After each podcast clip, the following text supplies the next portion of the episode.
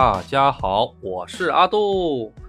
啊，真是不好意思啊，阿杜，由于最近呢，由于各种各样的情况呢，啊，然后拖更了。哎，不好意思，在这里呢，给所有支持阿杜的粉丝们先道个歉啊。好了，然后呢，本期呢，阿杜呢，想给大家讲一个也来自群友的一个问题是什么呢？就是日本到底安不安全？阿杜觉得这个问题很有意义，所以想给大家来讲一讲。在讲这个问题之前呢。最近日本有一个很大的动作，我想给大家讲一讲。我先吐槽一下吧，我心里是很不爽。是什么呢？就是我国放开了这个新这个新冠了之后，放开了疫情之后，放开了口罩之后，日本怎么着呢？哎，日本马上把自己家门口给堵上了，哎，不让中国人进。哎，进是能进，但是有条件哎，这个条件呢，大家也都自己能看得到了。原来说是打完三针疫苗随便进，哎，现在不行了，你必须得有这个。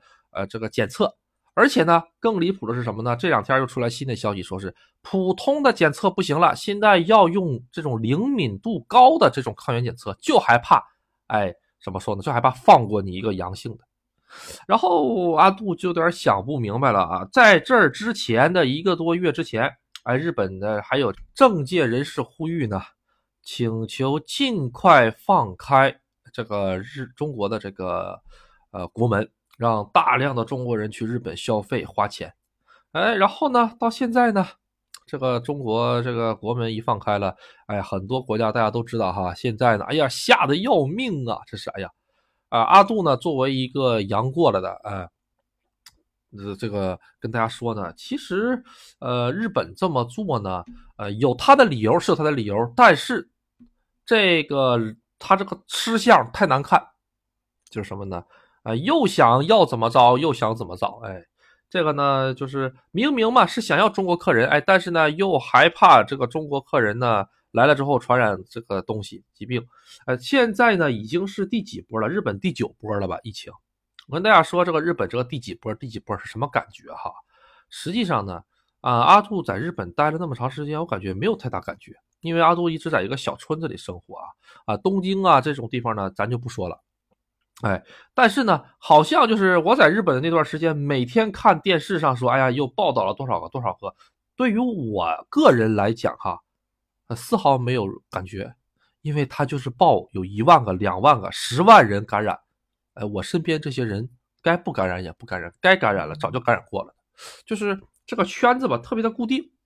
哎，这个呢，可能每个人情况都不一样，每个人的圈子都不一样。所以呢，会造成这种情况，因为阿杜的圈子里面的人都是两点一线上班的，每天能把十二个小时，阿杜十三个小时扔在公司里，哎，剩下的呢，呃，这个九个小九个九个小时呢，扔在这个家里睡觉，剩下的最后一个小时放在哪里呢？放在去超市和和回来的路上。你说像我这样的，我能接触的人，每天就这么两三个，哎，那说客人呢？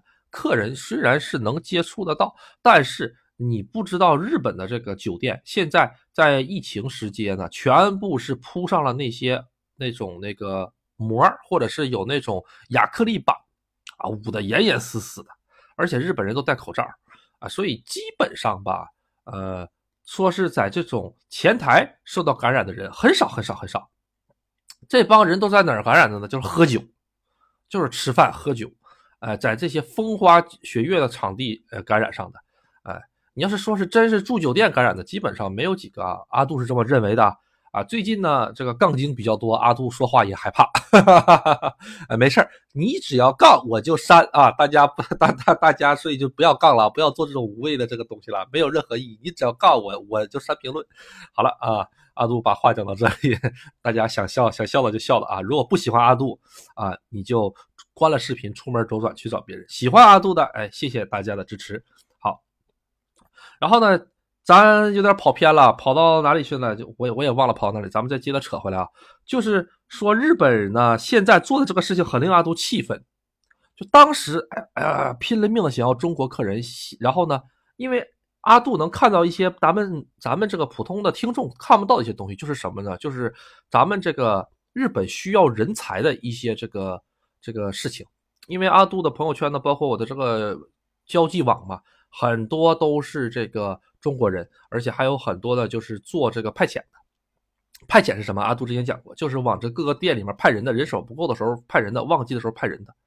现在明显的日本缺人，就是缺这些工作的人员，不管是奥特莱斯也好，酒店也好，哎，现在酒店特别特别缺人，缺什么人？缺打扫卫生的，啊，打扫不过来了。现在，哎，因为之前经历过，就日本今年不刚呃去年刚刚刚放开国门嘛，外国游客都来了，在那之前，一个酒店里，我跟你讲，一个大概有一百个床位的酒店，啊。四个人就能转得过来，为什么？没有客人呢？这四个人就能把这个酒店全转得过来，然后呢，再额外请个一个到两个的临时工就可以了。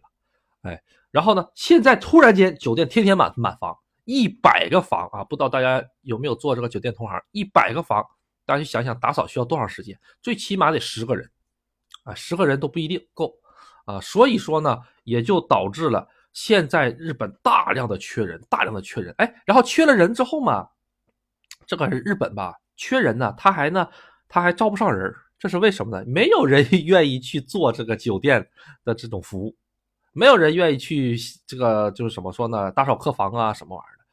哎，如果说吧，工资能提供，嗯，第高到什么程度呢？高到跟这个普通工资的一点二五倍或者是一点五倍的话，我感觉肯定有人去，但是呢。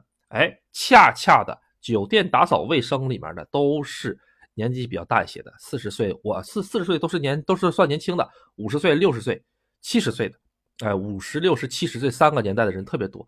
他们呢，说实话，体力已经大不如以前了，哎，所以说工作效率也会慢。哎，那为什么没有年轻人呢？年轻人不愿意去啊，工资太低了。即使你工资给到那儿，人家也愿意干什么呢？工资低一点儿但是呢，这个活儿啊。轻松一点的活儿比如说上便利店，天天在那儿站着，哎啊，我那天洗完然后啊，一个下一把塞，然后就啪啪啪打两个打两个这个标签儿然后就完事儿了。然后呢，晚上还有免费的便当吃啊，还有过了期的饮料喝，多好啊，这福利是吧？所以就导致这个用工荒。然后呢，这个用工荒呢，说实话啊，说句实话，其实都是中国的人往里面填。啊，大家想象的，哎，是中国人往里面填，这是不是农民工啊？不是，我跟你说，去打扫酒店卫生的最低大专毕业，哎，基本都是本科，真的，啊，他们就是为了拿这个签证，在日本，就相当于什么呢？菲佣，人家菲佣到香港那个菲佣，个个都是本科学历毕业，英语都嘎嘎好，知道吗？咱们就是想象不到，为什么呃，这个咱中国这个本科的这个，哎呀，受了这么好高等的教育了啊，为什么上日本要去做这么低端的工作啊？这就是代差，没有办法的问题啊，因为你在中国找不着好的工作，然后呢，你在日本吧，你学你所学的专业，你也不可能找到个更好的，因为在日本，不管你是什么专业啊，除了 IT 啊，除了 IT 和一些特项专业之外的话，都是要看日语的。尤其是什么贸易啊、国际金融啊，就这些玩意儿跟日语死磕的磕到太底了。你专业性可以差一点，日语必须得好啊。哎，怎么又跑到这儿来了啊？行，就继续讲吧。这讲了老半天，阿杜好像还是没有把我心中那个怒火给他发泄出来吧？哈啊，没事儿。以日本这个尿性哈，过两个月啊，不用过两个月，过一个月，阿杜预测哈，过一个月到两个月就会开放国境。为什么呢？说实话，他现在之所以，啊这样子，就是在给国民看，就是给国民看。因为你想想啊，大家这个老百姓说不要放中国人进来，中国人都有病毒。然后呢，这家伙这安不是这安不是安倍啊，安倍已经上那个西天去喝酒去了啊，是那个岸田说岸田岸田说，那你想想他的支持率嚓就下来了，没有老百姓支持他，那他怎么办呢？所以他现在得听老百姓的声音，老百姓说啊。这个不能让他们进来，他就岸田就得就就得捂着不能进，但是吧，他也得找个台阶。岸田也不是傻子，这中国人一去了之后，带动多少经济啊，是吧？啊，所以说吧，这都是个时间问题。只不过吃相太难看，哎，所以说咱们国家不是一月八号开始的话，本来说是可以直接不需要任何的 PCR，呃，不是不是不是，我不小心说日语了，就是不需要任何的什么呢？核酸检测证明。突然间又加了一条，为什么？对等嘛，你要。那我也要，那怎么着？我比你低一头嘛，就是做给那些政客看的。那些政客，我也日本的政客，哎呦我去！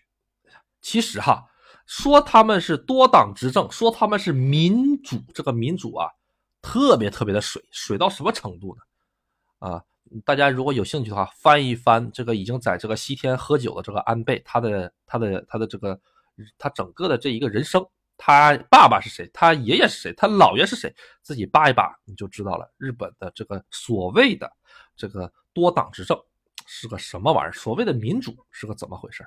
哎。好，然后呢，这个问题就先到这里啊。虽然阿杜的怒火还没有下去哈，就先这样吧啊。下一期节目接着吐槽。好，这个呢，回到了这个刚刚开头刚刚说的回答粉丝的问题是什么问题呢？就是说日本真的安全吗？阿杜认为啊是分情况，真的安全怎么？咱们还是以老的吃喝拉撒睡来说吧，吃吃的安全吗？阿杜，阿杜吧，原来我认为吃的还挺安全，但是吧，我现在呢不这么认为了，因为你想想啊，这个国内嘛，现在因为有个大佬辛吉飞直接把这个科技与狠活曝光了之后，日本也有科技与狠活，知道吧？日本也有，而且很多很多很多很多，你看日本那些小食品那些东西后面一大串一大串片假名，学过日语的朋友都知道，片假名什么是外来语啊？就全都是这些英文的这些记，就是这些化学成分，全都是。哎，你想一想，一样的，实际上啊，只不过呢，可能说他们在某些这个化学上面的用量比咱们中国严，咱们中国只能用这么些，它只能用咱们中国的十分之一，只能这么说吧。但是呢，从宏观上来讲，他们呢。造假这个事儿真的是特别特别特别的猖獗。今昨天还是今天又看了个新闻，呃，咱们吃的那个玉叫什么玩意儿来着？那个狗包，狗包在中文里叫什么玩意儿来着？啊，山药，山药或者叫牛蒡，就是那种长长的一个这个玩意儿。然后呢，被查出来了。怎么被查出来的呢？这个日本的这个食品这个监督局呢抽查。呃，抽查突然间查出来了，为什么抽查了呢？因为去年，因为在这之前，好多家食物造假，就什么呢？都把咱们中国进口的这个牛蒡哈，呃，然后呢，然后呢，那个不换个包装，撒点土上去，然后呢，然后就冒充日本的来卖，很挣钱，很挣钱，基本上是能翻个倍挣。他说，如果用日本的产的直接拿出来卖。哎在我们进货的那一刻起，我们就是赔钱的。然后呢，他这个事儿已经干了多长时间了呢？干了十来年了，干了十来年了。也就是说，很多人，很多日本老百姓在不知情的情况下，已经吃来十来年了中国的这个产的这个牛蒡或者是山药，一直以为是日本产的。这种事儿太正常了，在日本，每年都会爆出来假的，拿中国的，然后呢冒充日本的。哎，所以说，你说他这个东西真的安全吗？咱不是说食物安不安全啊，咱们中国的牛这个牛蒡或者山药能出口到日本，肯定是比咱们国内能买能买到的这个品质要高，因为出口的标准，咱们国家的这个风俗一直是出口的标准大于一切，大于咱们国内自己吃的啊啊，这个我就不想多说了啊。然后，然后你想一想啊，他们这个事情都能造假这么长时间，那你想一想。其他的那他他他不会造假吗？他农药合格这个事儿他不会造假吗？你说是不是？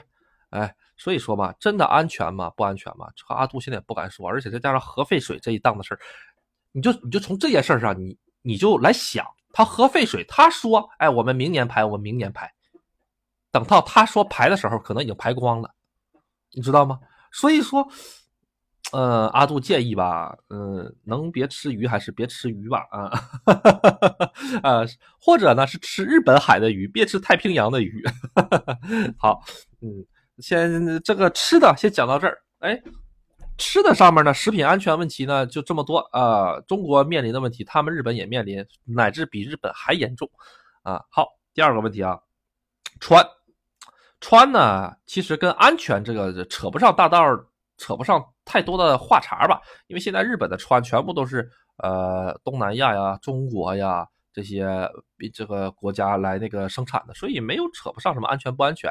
哎，吃穿住，哎，咱们来讲讲住安不安全？住安不安全呢？嗯，这么讲吧，如果只是从房屋的耐久性来说，相当安全。哎，那个三幺幺大地震，九点几级地震啊，那房子都是怎么倒的？房子是被海啸弄倒的啊，自己倒的房子很少。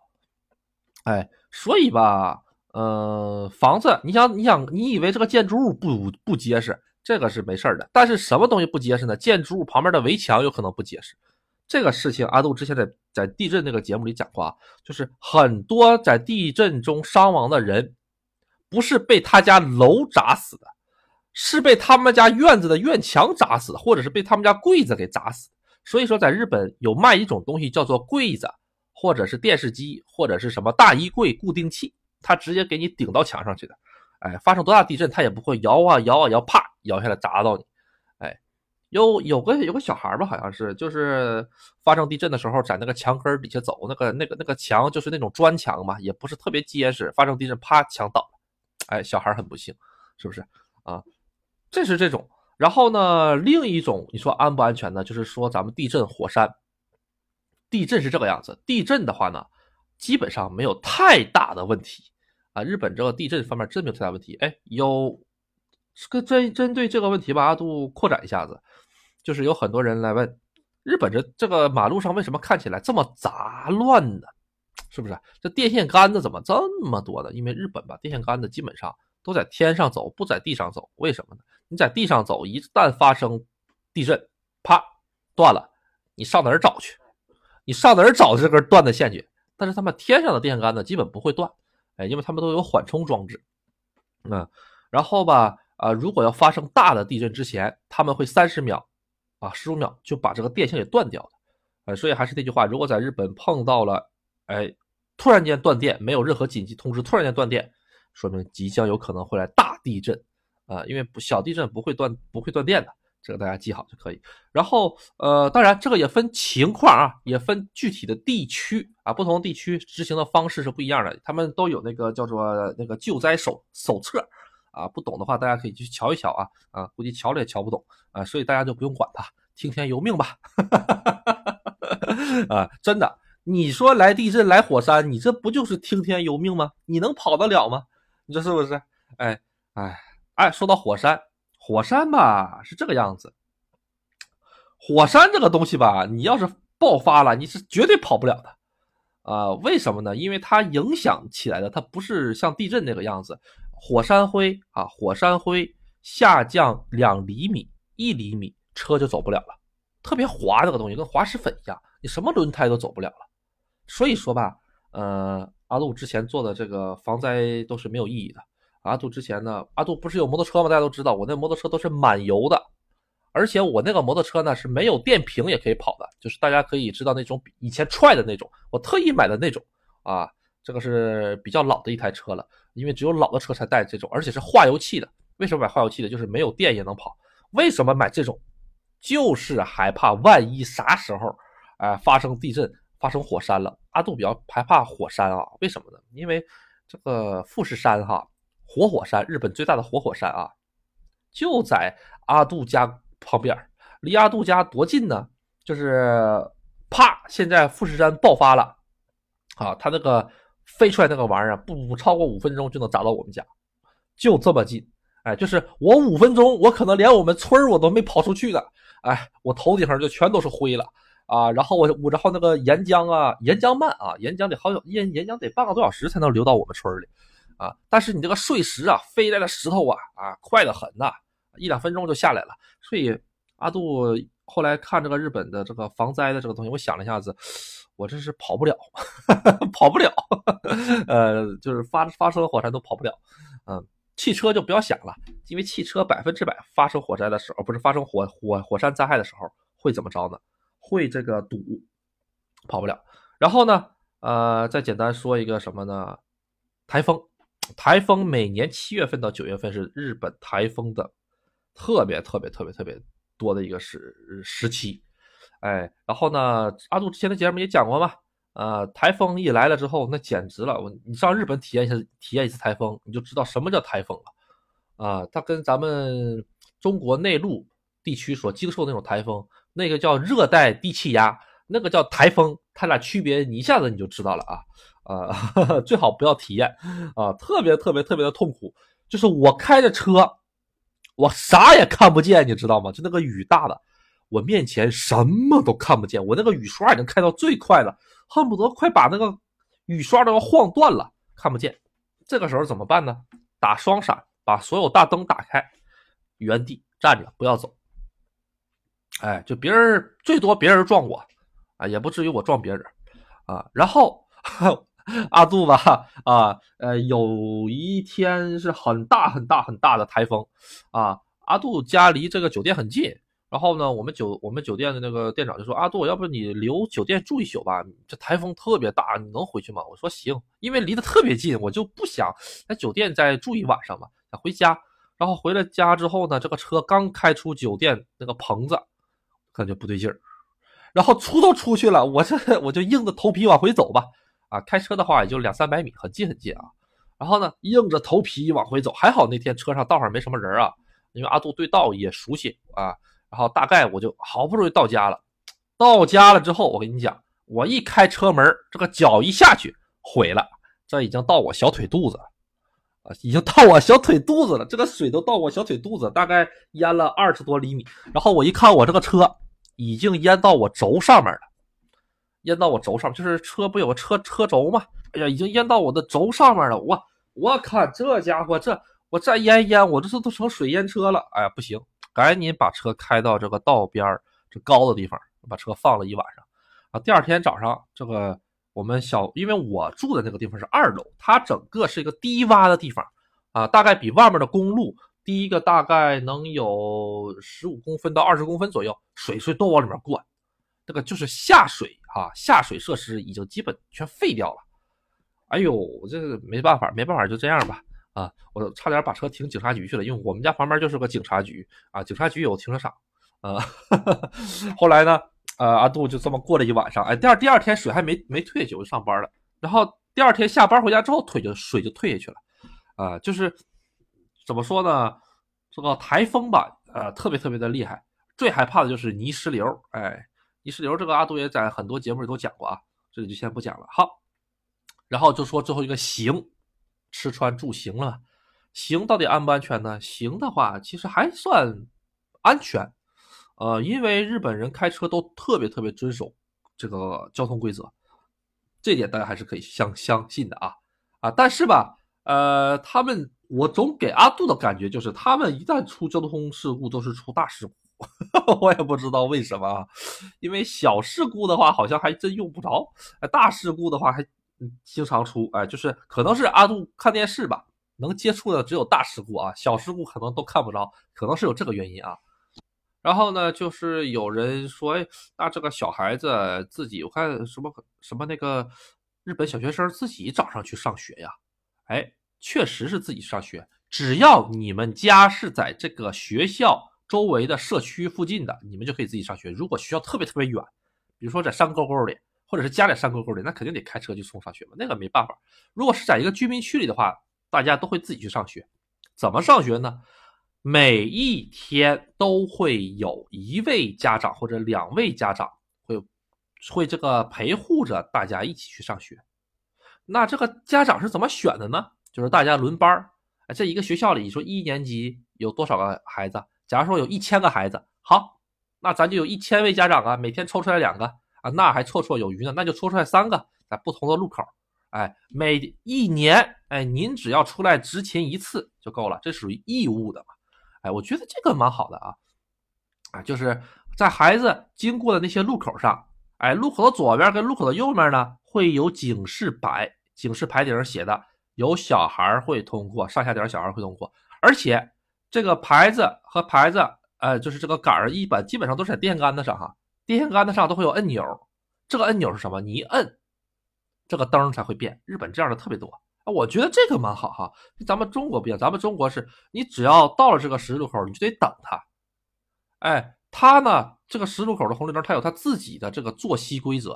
比如说，它十五秒啊开个灯，十五秒开个灯。但是这个不一样，这个你只要不摁它，哎，这边这个相反的车道一直是绿灯，你摁了它。过了十五秒钟，哎，它就变成什么？变成红色的，然后让你走。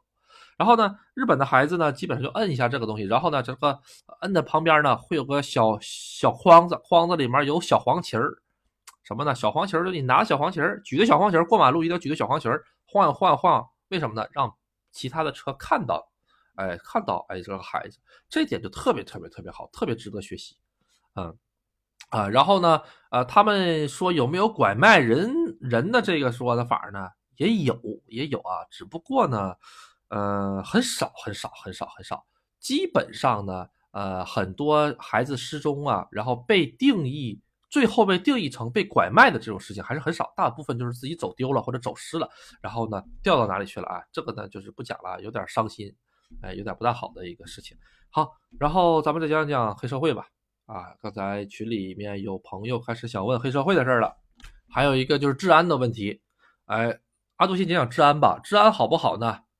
治安吧，白天挺好，晚上不一定。啊，不要怪阿杜笑啊，白天挺好，晚上不一定。这句话是怎么来的呢？阿杜有一个朋友，也是我们中国人的圈子里面的人，她是个女孩子，她家住一楼。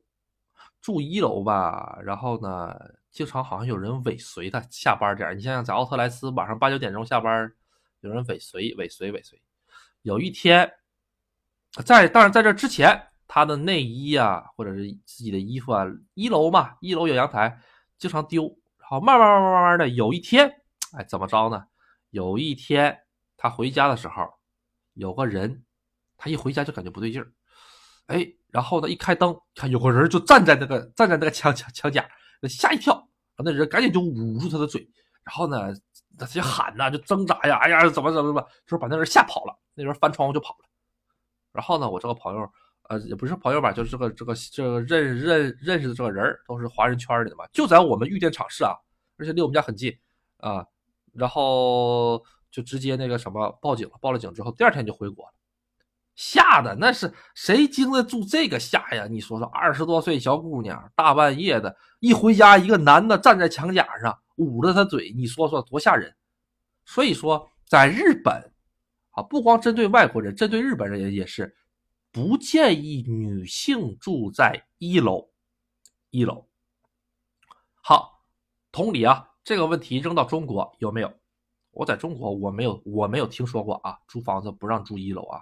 我没听说过，啊，就是咱们中国呢，呃，怎么说，可能会有小偷，但是吧，你真涉及到上屋子里面搞这个墙什么什么什么，然后这个我感觉好像比较少了吧，近两年，咱们现在到处都是摄像头，你跑你都跑不了吧，是吧？所以基本上没有人的，而且在日本，哈，日本哈，不管是东京也好，还是我们村里也好，给人的一种建议是什么？日本人也会给你这个建议，就是晚上尽量别出门。作为一个女孩子，呃，晚上尽量别出门。哎，你像我们男的无所谓，我愿意怎么地怎么地。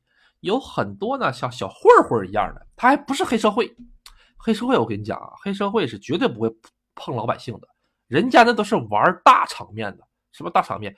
什么赌博？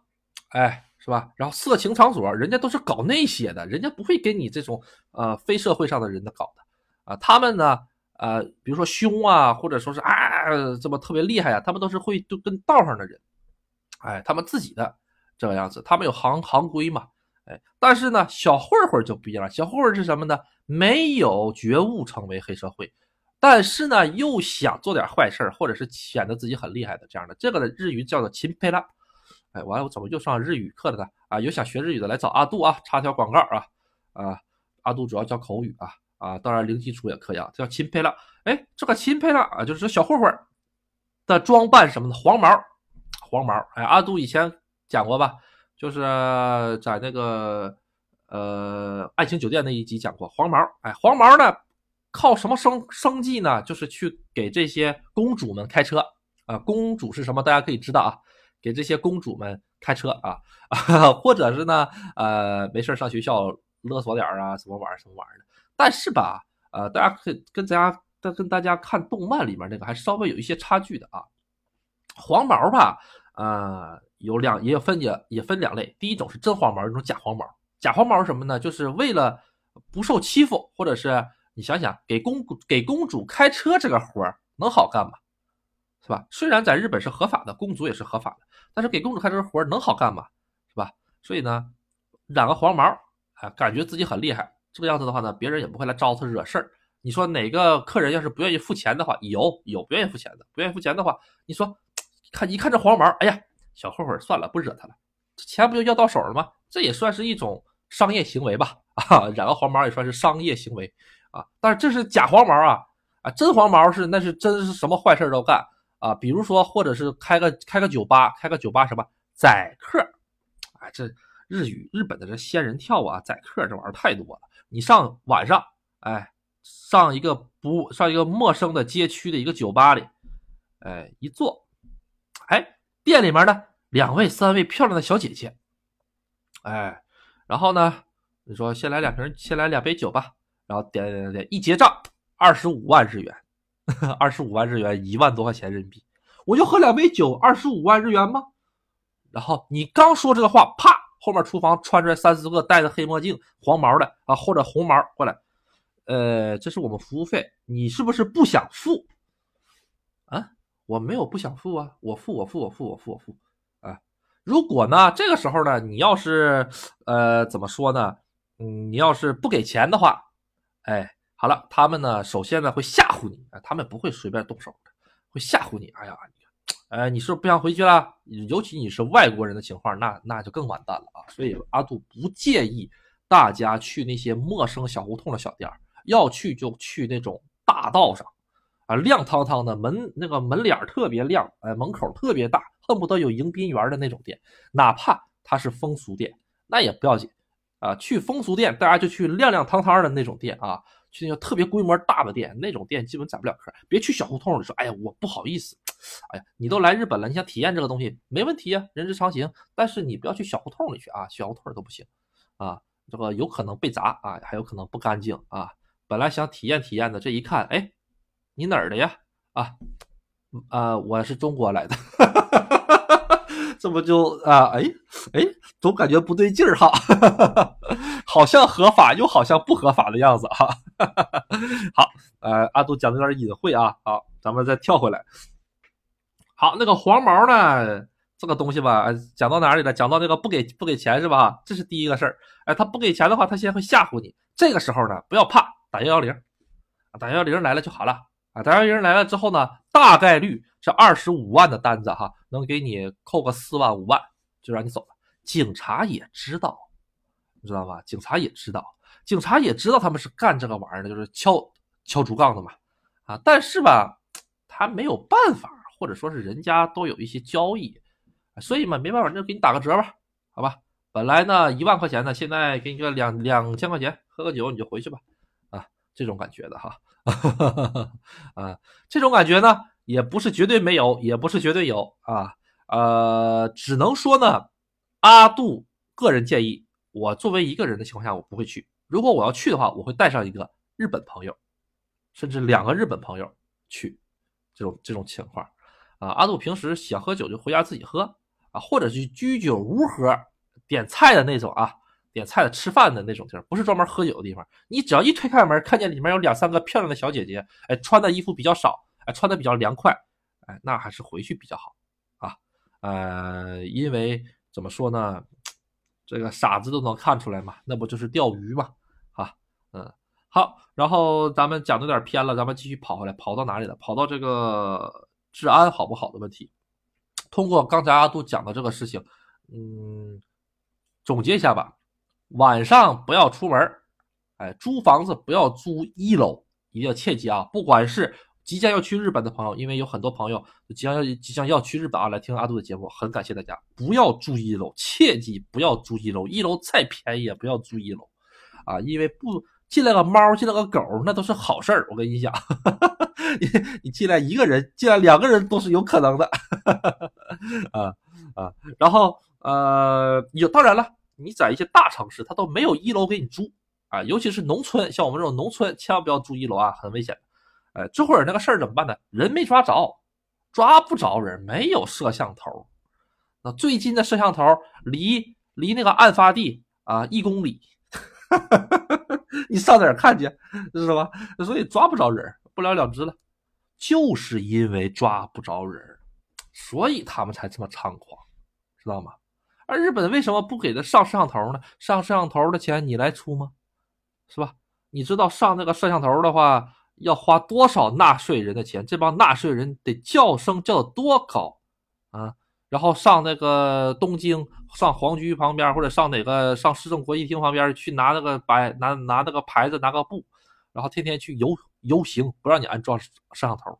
你是为老百姓好，老百姓说你要为我好，你自己花钱，别花我们的钱。啊，就这种感觉。日本老百姓普通都有一个执念，什么是执念呢？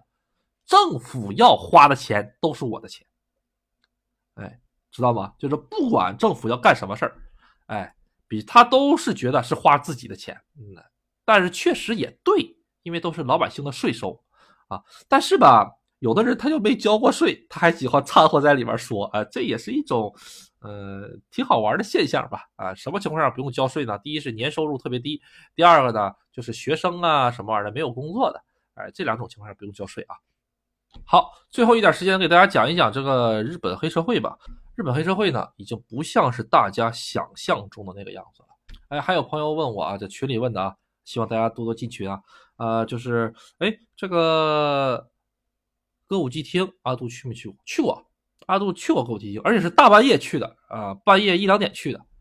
怎么什么时候去的呢？是我那一年我回国啊，疫情之前啊，我是回了国之后，我在羽田机场下的飞机，下了飞机之后赶上最后一班电车从羽田机场到这个新宿。新宿大家都知道，成龙大哥拍的《新宿事件》很有名，大家可以去看看，就讲日本那些事儿的。然后呢，新新宿一到了那儿，那是最后一班电车了嘛。新宿有往我们村里发的那个大巴，那大巴是第二天早上四五点钟的吧。然后没办法，我也没地儿去，哎，住一晚上吧，就住个三四个小时，不值当了。我就在那儿到处逛，就逛到歌舞伎町了。这家伙，这到晚上，那简直了。阿杜那个时候穿着一看就是中国人。然后，哎，这个事儿我讲过吧。然后我就往那歌舞伎町里走，我看见了歌舞伎町门口哈。全都是小哥哥，小哥哥在拉客，没有女孩子在拉客，都是小哥哥在拉客。女孩子那是在秋叶原，呃，隔壁的隔壁的隔壁的秋叶原在拉客。秋叶原呢，都是女都是女仆嘛，女仆咖啡厅啊，他们来拉客。啊，这个呢以后再讲，先讲这小哥哥，全都是小哥哥，小哥哥来拉客。小哥哥呢，呃，发各种各样的传单。当时阿杜没什么兴趣吧，阿杜刚下飞机也累了啊，还坐了那么长时间电车，我就看了看了看了，然后他。我就往前走，哎，这个小哥哥就跟我过来了。他用日语，他就用日日日语说：“哎，玩不玩？玩不玩？玩不玩？哎，便宜的，便宜，玩不玩？玩不玩？玩不玩？玩不玩？”嗯，后来他一看我转头之后，我没反应，他叫他走。啊，玩什么我也没问，我也不知道。现在后悔了啊，我应该问一问的，是不是？然后呢，就在这个时候，对面就就街对面，就歌舞就歌舞伎厅那边有个有个警车。啊，放在扔在那儿放着的，然后呢，一边闪着灯，一边喊，用那个中文喊，不要相信啊，路边拉客的这些人的话，不要相信他们的说的话，他们都是骗人的。用中文说，用中文说这些话，你知道吧？这说明什么呢？很多中国人都被骗了，知道吧？哎，然后呢，他一看我也没啥意思，哎，他们也会说几个中文，哎。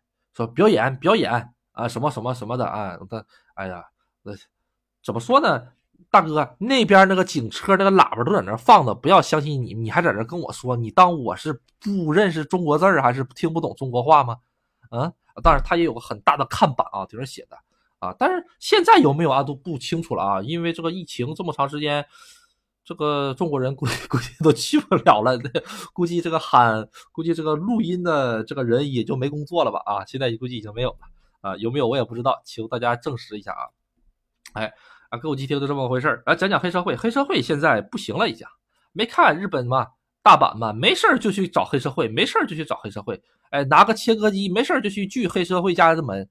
啊，黑社会出来了之后呢，啪啪啪啪啪啪啪，给你出一堆搜查令。啊，黑社会也没办法。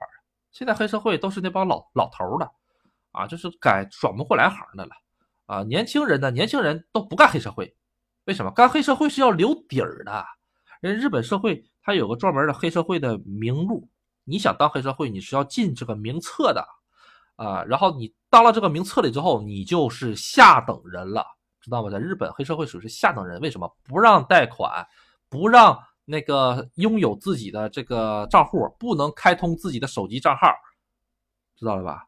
各种各样的地方限制你，哎，然后呢，你出来了之后，几年之内还不能找工作，是吧？就是。嗯，就是你找工作倒是也可以，但是吧，人家大公司不会要你，别说大公司，正常人都不会要你。谁愿意没事找个这种黑社会，是吧？前黑社会当公司职员的，是吧？哈，上两上上两天班，没事就把社长的小拇指头给剁了也背不住。你说谁敢雇这样的人，是不是？啊，所以吧，嗯，黑社会已经完全不行了。哎，现在的黑社会其实都是在以前他们转型找的时候留下的一些资产，房地产呢。哎，还有就是小小钢珠啊，赌博呀，哎，然后呢这一类的东西吧。然后我们酒店，我们酒店里有个象牙的一个挺好的东西。那个象牙的东西，我当时看了是中国造的，咱们中国七几年的时候造的，为了当时出口换外汇，造的一个象牙，就是雕刻了一只个象牙，特别大，哎，特别好。哎，当时呢，我们社长呢拿回来了，我一看，哎，这不是中国造的吗？我还跟他讲，我还我还一查。这个厂子现在都有，这个厂子就是国营的一个厂子，当年专门赚外汇的吧？啊，我也是通过网上查我才知道的啊，如果有错，大家可以订正一下啊。然后这个从哪儿来的呢？我们社长说，哎，是从一个倒闭的黑社会事务所里拿回来的。哎，一个倒闭了的黑社会事务所啊，我们社长接触广嘛，黑的白的都有，因为你想想干这个。呃，带颜色的产业的，你想想，那不都得嘛，都得懂嘛。他说以以前的一个朋友的一个黑社会事务所黄了，倒闭了，哎，然后呢，这个玩意儿呢就瓜分瓜分家产，哎，然后朋友挺好的，把这个象牙送给他了，然后放到我们酒店里来了，啊，就这么个问题，嗯，好，那总之呢，这个类似的问题还有很多很好玩的啊。首先最后呢，再跟大家说一下子。希望大家多多给阿杜投月票啊！啊，这个月票是免费的，也是呢支持阿杜的一种方式。然后呢，希望大家呢多多进阿杜的这个群里啊，进阿杜群里没别的意思，就是呢跟大各种各样喜欢阿杜的朋友哎，然后大家一起交流一下的，因为大家可能对对日本呐或者对日语啊感兴趣。阿杜呢现在是靠日语在糊口，哎，如果呢对日语感兴趣的话呢，可以找阿杜来。好的。那节目呢，就先到此为止。有什么想听的，哎，可以给阿杜留言或者到群里，因为阿杜现在每一期的节目的制作之前都会上群里去征求大家想听的意见或者建议。好了，那本期先到这里，再见，拜拜。